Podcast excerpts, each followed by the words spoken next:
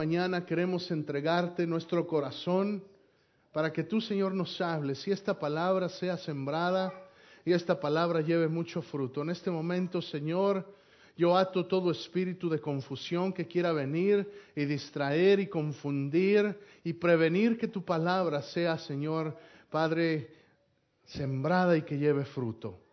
Padre, yo te pido que ahora uses tú este siervo, Señor. Que tus palabras estén en mi boca, Padre. Y Señor, que esta palabra sea esa espada de dos filos, que penetre y nos escudriñe, Señor. Y Padre, sea que salgamos de aquí cambiados y transformados. En el dulce y precioso nombre de tu Hijo Jesús. Amén.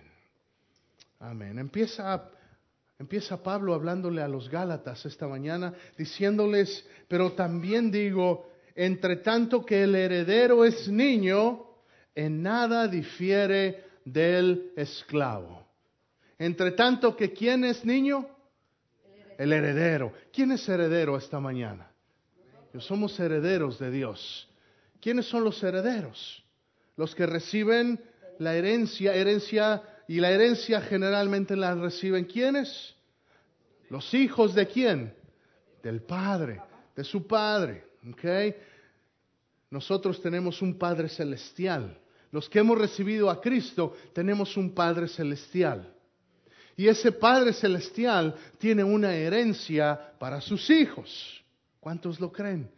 Creemos que tenemos una herencia. ¿Qué es esa herencia? Bueno, para empezar, lo primero que recibimos como herencia es el Espíritu Santo. Es la salvación, la, eh, la presencia de Dios en nuestra vida. ¿Sabe? Aquel que no está en Cristo está destinado a separación eterna de Dios está destinado a un lugar que se llama infierno. Y esto todos lo sabemos. Yo no, no voy a pasar tiempo hablándole de algo que ya, que ya sabe, pero tengo a veces que recordar, recordarme a mí mismo, hay un lugar específico destinado para aquellos que rechacen el mensaje de Cristo. Yo espero que usted esta mañana ya sea parte de la familia de Dios. Pero si no, si no lo es, hoy es el día de salvación, dice la palabra. Hoy es el día en que usted puede entrar en la presencia de Dios y dejar ese destino. Pero existe, hay un lugar. Pero aquellos que recibimos a Cristo, aquellos que estamos en su presencia, la Biblia me dice que te recibimos una herencia, una promesa, algo que viene, algo, algo que yo no puedo ganar. ¿Qué es lo que yo no puedo ganar? La salvación. ¿Cuántos saben que la salvación no se puede ganar? La salvación, no hay nada que usted o yo podamos hacer para ganar la salvación. La salvación se recibe, porque por gracia sois salvos por medio de la fe. Es la realidad de la vida. Somos herederos. Pero Pablo empieza a decirle, mira, el heredero no es nada diferente que el esclavo cuando es niño. Cuando el heredero es niño, es igual que el esclavo. ¿Por qué? Porque cuando el heredero es niño, no tiene la capacidad de administrar esa herencia, de reconocer qué, qué valor tiene su herencia. El niño no puede comprender eso. Entonces el padre tiene que decirle lo que tiene que hacer a mis hijos, mi hijo que tiene seis años, mi niña que tiene cuatro años. Yo tengo que decirles qué hacer. A veces ellos me quieren decir lo que yo tengo que hacer. Me dice, papi, tú tienes que hacer esto, esto y esto. Digo, no, mi hijo, es al revés. Aquí yo soy el que manda. Aquí tú eres el que obedeces. Aquí yo soy el que te digo cómo se hacen las cosas. El padre es el que, y no se difiere de un esclavo, tenemos que comprender el contexto. En aquel entonces, acuérdese que todavía existía la esclavitud. En esa cultura existía la esclavitud y la gente se vendía y hacía transacciones con gente esclava. Entonces, el niño que no comprende, aunque es heredero, aunque es heredero, es igual que un esclavo. No sé si está recibiendo esto, pero el mensaje que empieza a entrar es que si queremos hacer un examen al corazón y darnos cuenta si realmente estamos donde Dios quiere que estemos, en la iglesia y en la vida cristiana hay muchos herederos que todavía están como niños y si están como niños, no están como esclavos. ¿Sabe que es posible que hayan cristianos salvos que todavía vivan en esclavitud? Qué triste, pero es una realidad. Todavía hay la posibilidad que haya alguien que sea cristiano, que haya recibido a Cristo, pero que todavía vive en esclavitud.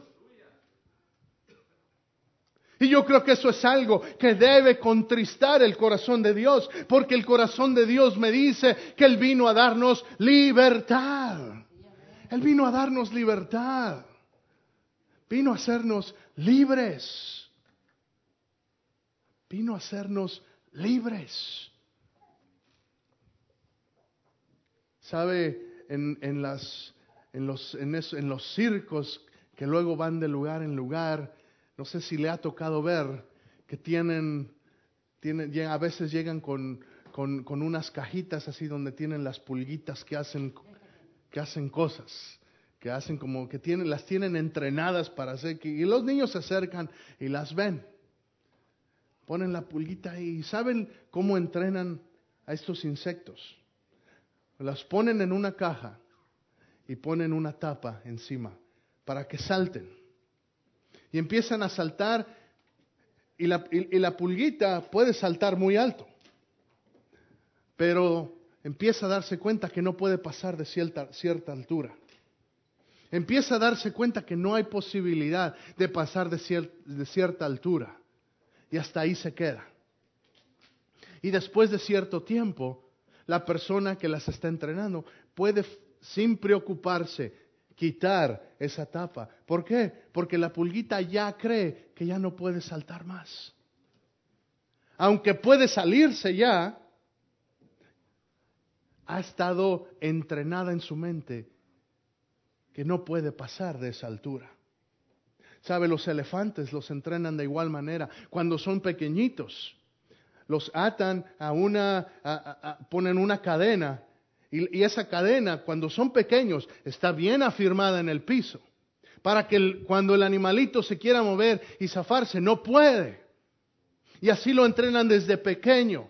Pero cuando ya es, ya es un adulto y ya ha estado entrenado de esa manera, cuando los llevan de lugar en lugar, Ponen una estaca y la estaca está nada más a unas cuantas pulgadas en la tierra. Si ese elefante quisiera, la podría levantar sin problema.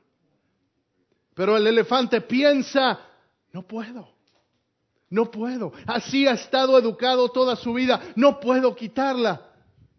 Y podría y tiene la libertad al alcance, pero está engañado ha sido entrenado en su mente de que esa cadena no se puede romper.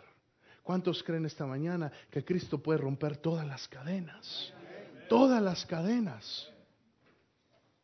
Sin importar qué tanto tiempo, a veces pensamos, ha escuchado gente me dice, pastor, es que mire, si usted supiera, llevo tantos años con esto, no sé cómo dejarlo. Hermano, no hay nada imposible para Dios, porque Dios quiere que vivamos en libertad. ¿Sabe? Dios está buscando. ¿Sabe quién cree que Cristo ya viene? Yo creo que Cristo ya viene. Y mire, el amor de muchos se va a enfriar al final.